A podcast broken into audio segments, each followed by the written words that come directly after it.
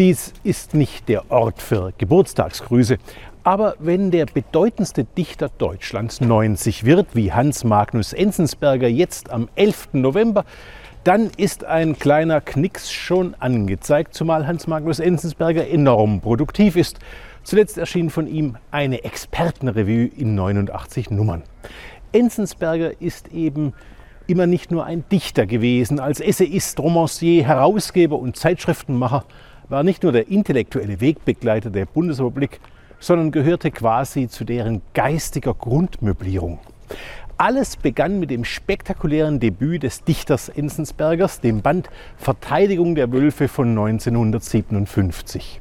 Darin enthalten das bis heute oft zitierte Gedicht ins Lesebuch für die Oberschule mit den berühmten Anfangszeilen Lies keine Oden, mein Sohn, lies die Fahrpläne, sie sind genauer, roll die Seekarten auf, ehe es zu spät ist, sei wachsam, sing nicht. Aber der, der nach der Erfahrung des Nationalsozialismus da forderte, das Odenlesen einzustellen, der schrieb ja selber welche und sang ganz außerordentlich schön. Aber er ließ es nicht dabei bewenden. Enzensberger analysierte die Meinungsmache durch die Sprache von FAZ und Spiegel, ebenso wie das Weltbild des Quellekatalogs, riss die Fenster auf und vertrieb den spießigen Mief im Nachkriegsdeutschland. Enzensberger steht für Weltläufigkeit, für die der deutschen Literatur französischen Esprit, britischen Humor, italienische Eleganz und skandinavische Präzision.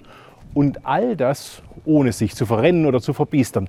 Seine Spezialität liegt im Weglaufen. Wie Goethe hat Hans Magnus Enzensberger ein scharfes Auge für verlorene Schlachten und weiß, wann es zuträglich ist, die Segel zu streichen und die Flinte für diesmal ins Korn zu werfen.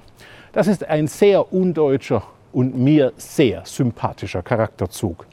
Wie Enzensberger tickt, macht auch diese Expertenrevue deutlich in der er die kuriosesten Spezialisten vom Fachmann für Tresore über den Plastiktütensammler bis hin zur Knopfexpertin aufmarschieren lässt. Man erfährt aus diesem Buch, dass der Verzehr von Käse seit dem 6. Jahrtausend vor Christus archäologisch belegt ist und worin die Verwandtschaft von Hochstaplern und Schriftstellern besteht. Dieser Mensch ist ein Ideenvulkan, ein Staunen der Welt auf zwei Beinen eine Neugiermaschine.